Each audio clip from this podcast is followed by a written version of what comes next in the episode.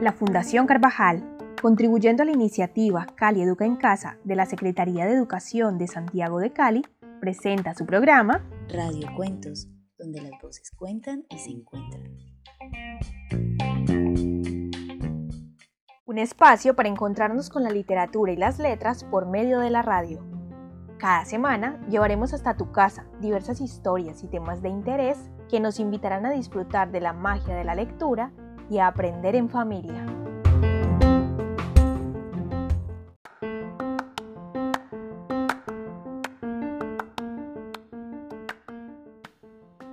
Hola, un gran saludo para todos y bienvenidos a este nuevo programa de Radio Cuentos. Soy Alexandra Hernández y en el programa de hoy me estará acompañando Dayana Ramírez porque queremos invitarlos a explorar nuevos caminos que nos acerquen hacia la lectura y la literatura. Y es que precisamente en la literatura uno de esos grandes temas que han sido desarrollados junto al amor, la muerte, el viaje o la aventura ha sido el tema de la locura. Para la humanidad, la locura siempre ha sido un fenómeno social que nos asusta, que pone en crisis eso que se considera normal y por lo tanto nos cuestiona sobre los valores fundamentales y sobre el orden social. Esto ha llevado a que se considere a la locura y a los locos como algo que está mal, como algo marginal y en nuestros tiempos como una enfermedad. Sin embargo, en la literatura ha ocurrido algo bien particular y es que la locura ha sido rescatada e incluso resaltada, pues permite en ocasiones representar y crear desde un lugar más flexible y más libre de las normas de lo que consideramos bien visto socialmente. Así que en el programa de hoy los invitamos a reflexionar y comprender junto a nosotras cómo las obras literarias han retratado la locura y su relación con lo que se considera normal.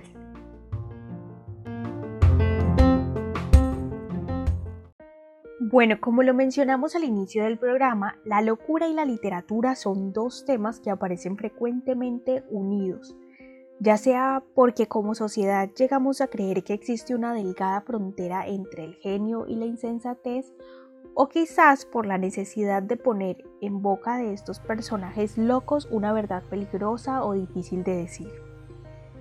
En cualquiera de los casos, la figura del loco se ha convertido en un símbolo, en una analogía y casi que en una parábola que significa un mundo en crisis y en ocasiones nos muestra el espejo de la conciencia crítica de la humanidad. Pero aquí vale la pena preguntarnos por qué la locura se ha convertido en un tema literario. Pues resulta que los personajes locos le han permitido a los escritores representar aspectos críticos de la sociedad y de este modo Manifestar que la locura no es un fenómeno que simplemente podamos hacer a un lado o esconder, sino que los locos están allí para manifestar aspectos de la sociedad que ésta aún no quiere aceptar. En el libro Historia de la locura en la época clásica, Michel Foucault explica, por ejemplo, cómo a partir de la desaparición de la lepra, la locura llegó a ocupar su posición de exclusión. Antes, en el Renacimiento, los locos eran entendidos como aquellos quienes habían llegado demasiado cerca a la razón de Dios y eran aceptados en el medio de la sociedad. Y esto lo podemos percibir, por ejemplo, en esa clásica cita de Eurípides, aquel a quien los dioses quieren destruir primero le vuelven loco. Pero ya en el siglo XVII aproximadamente, en lo que Foucault describe como el gran confinamiento, estos miembros irracionales de la sociedad fueron sistemáticamente institucionalizados. Es que a partir de esa época, la locura se empieza a percibir como una fuerza que amenaza, que expresa nuestros peores miedos ante las fuerzas irracionales. En muchas ocasiones, la locura, tal como se representa en la literatura, lo transgrede todo, lo razona y puede llegar a destruir hasta la vida, en sentido literal y figurado. Por ejemplo, en el cuento La gallina degollada del escritor uruguayo Horacio Quiroga, un cuento que retrata un drama familiar mediado por la locura, un cuento que para ustedes curiosos invito a buscar y leer en internet o en la biblioteca. Pero la historia con la locura en la literatura no queda aquí. Heinrich Heine, el poeta alemán, decía sobre la locura lo siguiente. la verdadera locura quizás no sea otra cosa que la sabiduría misma, que cansada de descubrir las vergüenzas del mundo, ha tomado la inteligente resolución de volverse loca. Y algunos escritores han coincidido con esta cita e incluso sostienen que en la locura y en medio de su aparente oscuridad se puede encontrar la iluminación. Y esto nos lleva a otra idea respecto a la locura que ha sido muy popular, y es esa relación entre la locura y la lucidez, que adquiere sentido en la medida en que la razón es la que mide la forma en la que percibimos una realidad. De esta forma, la mirada o la percepción se convierte en el instrumento que fija o moldea la categoría para inscribir la norma de lo que consideramos razonable o de sano juicio, así como para delimitar esa línea entre la razón y el sin razón. La locura ocupa un espacio central y tiene como objetivo presentar una realidad desde una óptica diferente. Así que se logra establecer una correlación entre la locura, la mirada y la literatura, es decir, que empezamos a hablar de perspectiva, como si la locura fuera el resultado de observar o de aprender realidades desde una mirada alternativa para transmitir un mensaje que puede llegar incluso a cuestionar o a redefinir nuestra realidad como la conocemos y la comprendemos. Este es un tema que ha sido recientemente bastante explorado en obras literarias y en el cine. Y de allí también que muchos grandes artistas y escritores que en su momento han sido considerados geniales, también hayan sido considerados como personas perturbadas mentalmente y sin embargo han sido capaces de producir obras que han impactado el desarrollo intelectual occidental. Entre ellos podríamos mencionar a Virginia Woolf, a Sylvia Plath, a William Blake, Arthur Rimbaud y en nuestro contexto más cercano incluso podríamos mencionar a Andrés Caicedo, solo para mencionar algunos nombres conocidos. Y en esta misma línea, muchos grandes autores han escogido representar personajes que podríamos llamar locos o desequilibrados mentalmente para exponer una realidad que a todas luces contrasta o rompe con la norma establecida por la sociedad. Y es que en la literatura históricamente se han representado diferentes tipos de locos. Se ha hablado del bufón, del falso loco, del maniático, del loco caballeresco, del loco de amor y también de la mujer loca. Si nos permitimos hacer un rastreo de estos que podríamos llamar los locos famosos de la literatura, seguramente encontraremos bastantes personajes. Y aquí les voy a mencionar solamente algunos. Bueno, tendríamos que hacer un recorrido histórico tratando de ubicar a esos personajes más locos de la literatura. Y por supuesto, Yéndonos a la literatura clásica, tendríamos que mencionar a Orlando, Orlando Furioso, del poema épico caballeresco de Ludovico Ariosto. Y de allí tendríamos que encontrarnos, por supuesto, con Don Quijote, ese también reconocido personaje construido por Miguel de Cervantes Saavedra. Y si nos vamos un poco más adelante, podríamos mencionar, por ejemplo, a Alicia, la protagonista de Alicia en el País de las Maravillas de Lewis Carroll. Y si seguimos buscando nos encontraremos también a Madame Bovary, protagonista también de la novela homónima escrita por Gustav Clover. Y por supuesto tendríamos que mencionar también a Iván Karamazov, este personaje construido en la novela Hermanos Karamazov de Fyodor Dostoyevsky, y si seguimos por ese camino llegaríamos también hasta Septimus Warren Smith, un personaje afectado en su salud mental y retratado en la novela Mrs. Dalloway de Virginia Woolf. Pero sin perder de vista a estos personajes, es necesario que mencionemos a dos locos fundamentales en la historia de la literatura universal, el primero de ellos es Don Quijote de la Mancha, quien con su locura nos demuestra la decadencia de su tiempo en el que ya nadie es capaz de luchar por esas causas nobles, puesto que los valores de los caballeros ya no son más que fantasías o quimeras. Y por supuesto no podemos dejar de mencionar como un segundo loco famoso a Hamlet, este personaje de Shakespeare quien al caer en la locura puede recién dejar de sentir miedo y razonar conforme a las normas sociales para así vengar a su padre matando a su tío asesino. Es decir, en este personaje la locura le da la valentía necesaria para poder honrar a su padre. Pero si tratamos de acotar la búsqueda hacia nuestro contexto más cercano y llevamos la mirada a la literatura colombiana, ocurre que al igual que en la literatura universal y en los clásicos, también hay una gran colección de locos, a quienes también podríamos llamar perturbados mentales o aquejados de melancolía, histeria, delirio o demencia. El propio Gabriel García Márquez representa el caos de un mundo con personajes como Arcadio Buendía, el fundador de la estirpe Buendía. Y otros autores han incluido también a la locura como tema en sus novelas, como Diamela el en Lumperica, o Jorge Volpi en El fin de la locura, o Luisa Valenzuela en Relatos en cambio de armas, y por supuesto la colombiana Laura Restrepo con su novela Delirio publicada en 2004, o Ricardo Piglia con Respiración Artificial. Y estos son solamente algunos nombres que nos hablan de los escritores contemporáneos que han utilizado el tema del loco, del desvarío, del delirio, para transmitir mensajes sobre un mundo resquebrajado o en descomposición, y para hablarnos de la necesidad de abordar el mundo desde otras miradas, la necesidad de dar una vuelta o de sumergirnos en estas mentes divergentes para ampliar nuestra comprensión de la realidad.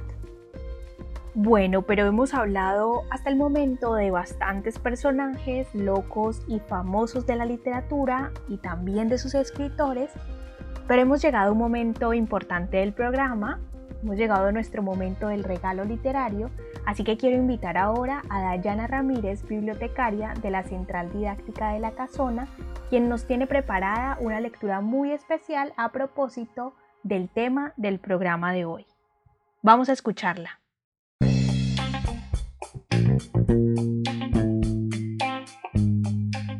Los oídos se abren y la mente despierta.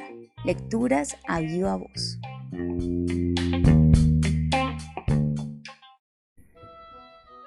Primera parte, capítulo 1, que trata de la condición y ejercicio del famoso y valiente hidalgo Don Quijote de la Mancha. En un lugar de la Mancha, de cuyo nombre no quiero acordarme, no ha mucho tiempo que vivía un hidalgo de los de lanza en astillero, adarga antigua, rocín flaco y galgo corredor, una olla de algo más vaca que carnero, salpicón las más noches, duelos y quebranto los sábados, lantejas los viernes, algún palomino de añadidura los domingos, consumían las tres partes de su hacienda. El resto de ella concluían sayo de velarte, calzas de velludo para las fiestas, con sus pantuflos de los mismos, y los días de entre semana se honraba con su vellorí de lo más fino.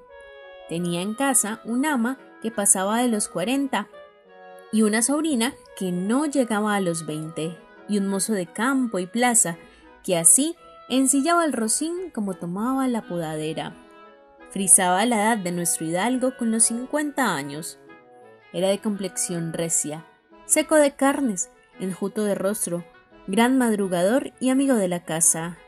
Quieren decir que tenía el sobrenombre de Quijada o Quesada, que en esto hay alguna diferencia en los autores que de este caso escriben, aunque por conjeturas verisímiles se deja entender que se llamaba Quijana. Pero esto importa poco en nuestro cuento. Basta que en la narración de él no se salga un punto de la verdad. Es, pues, de saber que este sobredicho hidalgo, los ratos que estaba ocioso, que eran los más del año, se daba a leer libros de caballerías, con tanta afición y gusto que olvidó casi de todo el punto el ejercicio de la casa y aún la administración de su hacienda, y llegó a tanto su curiosidad y desatino en esto, que vendió muchas anegas de tierra de sembradura para comprar libros de caballerías en que leer, y así llevó a su casa todos cuanto pudo ver de ellos. Y de todos, ninguno le parecían tan bien como los que compuso el famoso Feliciano de Silva, porque la claridad de su prosa y aquellas intrincadas razones suyas le parecían de perlas, y más cuando llegaba a leer aquellos requiebros y cartas de desafíos, donde en muchas partes hallaba escrito La razón de la sin razón que a mi razón se hace, De tal manera mi razón enflaquece, que con razón me quejo de la vuestra fermosura. Y también cuando leía los altos cielos que de vuestra divinidad divinamente con las estrellas os fortifican y os hacen merecedora del merecimiento que merece la vuestra grandeza. Con estas razones perdí al pobre caballero el juicio y desvelábase por entenderlas y desentrañarles el sentido, que no se lo sacara ni las entendiera el mismo Aristóteles si resucitara para solo ello. No estaba muy bien con las heridas que don Belianis daba y recibía, porque se imaginaba que, por grandes maestros que le hubiesen curado, no dejaría de tener el rostro y todo el cuerpo lleno de cicatrices y señales. Pero, con todo, alababa en su autor aquel acabar su libro con la prosa de aquella inacabable aventura, y muchas veces le vino deseo de tomar la pluma y delle fin al pie de la letra como allí se promete, y sin duda alguna lo hiciera, y aún saliera con ello, si otros mayores y continuos pensamientos no se lo estorbaran.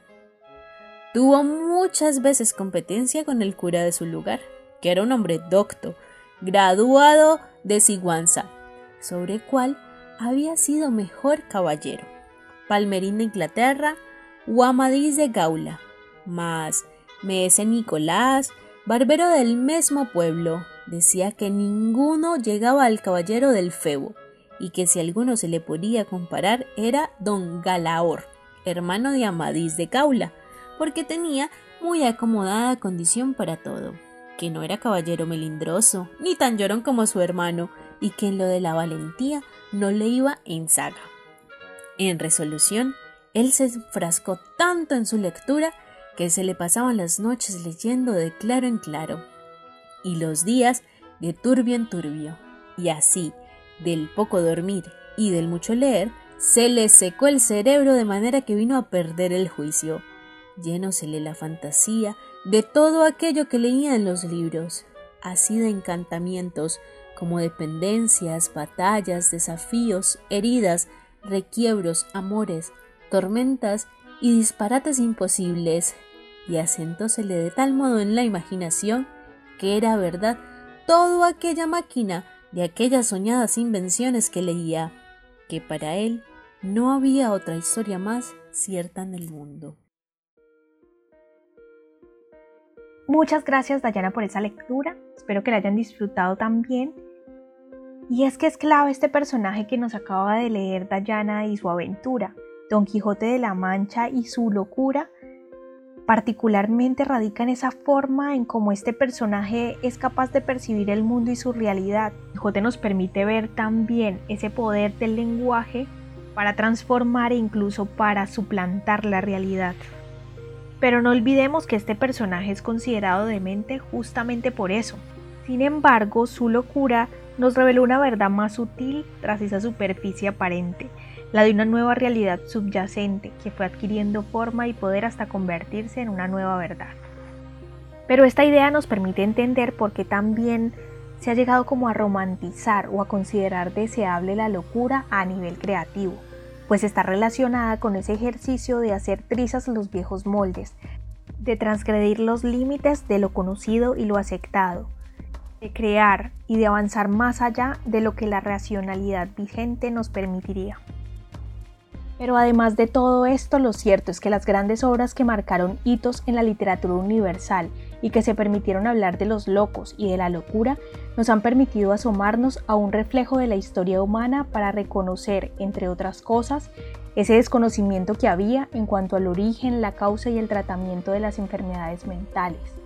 Nos hablan también del impacto social de la locura y de cómo sigue siendo un tema tabú como al loco se le considera todavía una persona poco adaptada y sufre de marginación. Y por supuesto nos permite reconocer también cómo la locura ha sido utilizada por escritores y por libretistas para desde el espacio seguro del arte criticar la realidad contemporánea en la que viven, para cuestionarla. Estas obras y sus personajes nos siguen hablando sobre los problemas y las luchas del hombre actual. Y ahora ha llegado el momento de los recomendados, así que quiero invitarlos a escuchar las recomendaciones que Dayana nos tiene preparadas a propósito del programa de hoy. Hola, mi nombre es Dayana Ramírez y los saludo desde la Biblioteca Pública Central Didáctica Casona.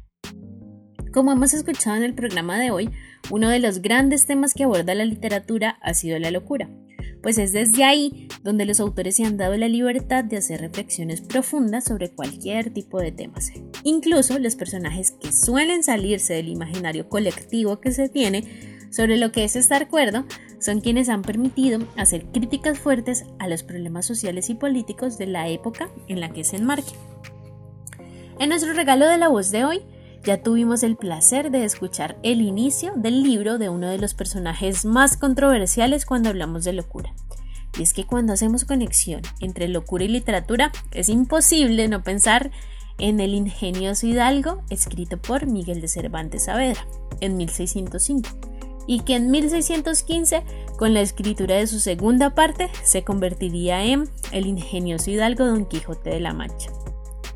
El Quijote es la obra más destacada de la literatura española y una de las más importantes de la literatura universal, pues Cervantes busca y encuentra nuestra humanidad más genuina en las contradicciones de Don Quijote. En este episodio han sido múltiples las recomendaciones literarias que hemos dado sobre literatura que tiene como epicentro un personaje con una mente inquieta. Por eso, quiero recordarles algunas de las obras más importantes que han abordado el tema, por si se les pasa escribirlas, y algunas otras que no alcanzamos a mencionar. Bueno, de España vamos a viajar a Inglaterra. Y es que no podemos hablar sobre el Quijote sin mencionar lo que los críticos han señalado como el disímil del Hidalgo, y ambos serían considerados los extremos opuestos de la naturaleza humana. Como Alexandra ya mencionó antes, estos dos locos son fundamentales en la historia de la literatura. Les hablo de Hamlet de William Shakespeare, considerado un héroe trágico, incluso un héroe razonable que soporta el sufrimiento y muere víctima de la catástrofe. Pero se preguntaron ustedes, ¿Cómo es posible considerar a un protagonista como a un héroe trágico? ¿Y cómo podemos entender un personaje como Hamlet? La respuesta la hemos dado en este episodio, y es que solo se puede entender a través de la locura.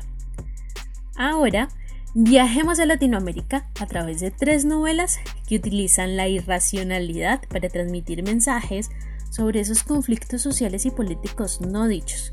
Novelas donde la locura tiene como objetivo presentar una realidad desde una visión diferente. La primera es La nave de los locos, escrita en 1984 por la uruguaya Cristina Perirossi.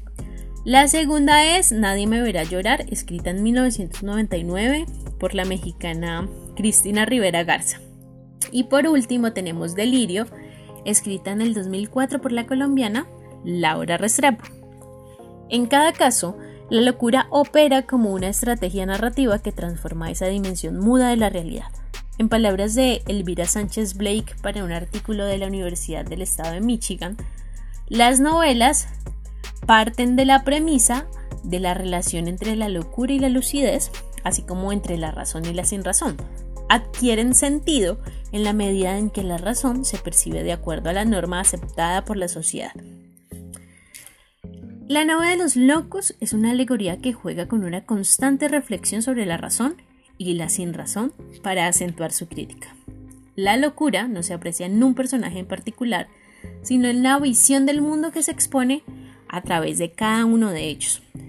En la novela Nadie me verá llorar se da una especie de transposiciones textuales y espaciales en la que la historia se reconfigura a partir de la mirada del fotógrafo Joaquín Buitrago al, iniciar la novela podemos leer cómo se convierte uno en un fotógrafo de locos.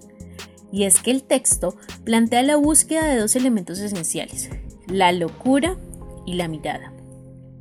A través de los lentes del fotógrafo, la escritora transporta al lector por un submundo de imágenes en blanco y negro, brumas, desenfoques y caleidoscopios en una cartografía espectacular que revela el collage de la intrahistoria, es decir, lo no dicho, lo vedado por la historia oficial.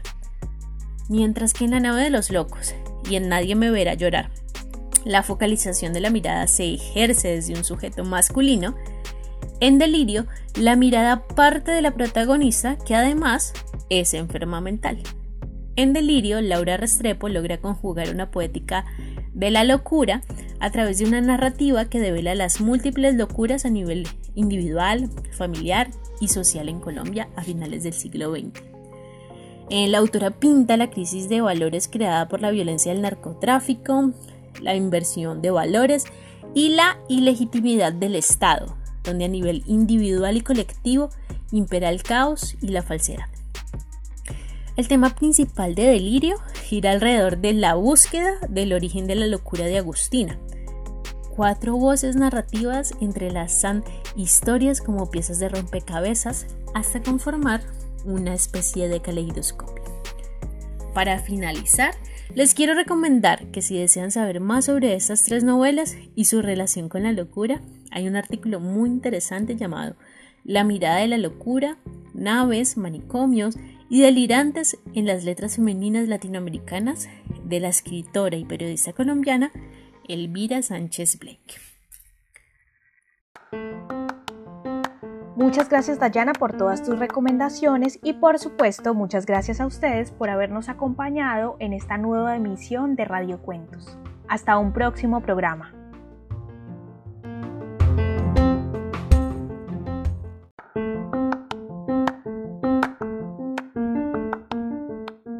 Y si quieres que te compartamos la grabación del programa del día de hoy, o eres docente y requieres la guía de actividades, no dudes en escribirnos a nuestra línea de WhatsApp 300 712 1742 o síguenos en las fanpages de las bibliotecas públicas centrales didácticas como arroba bibliopoblado, arroba bibliocasona o arroba bibliovallado.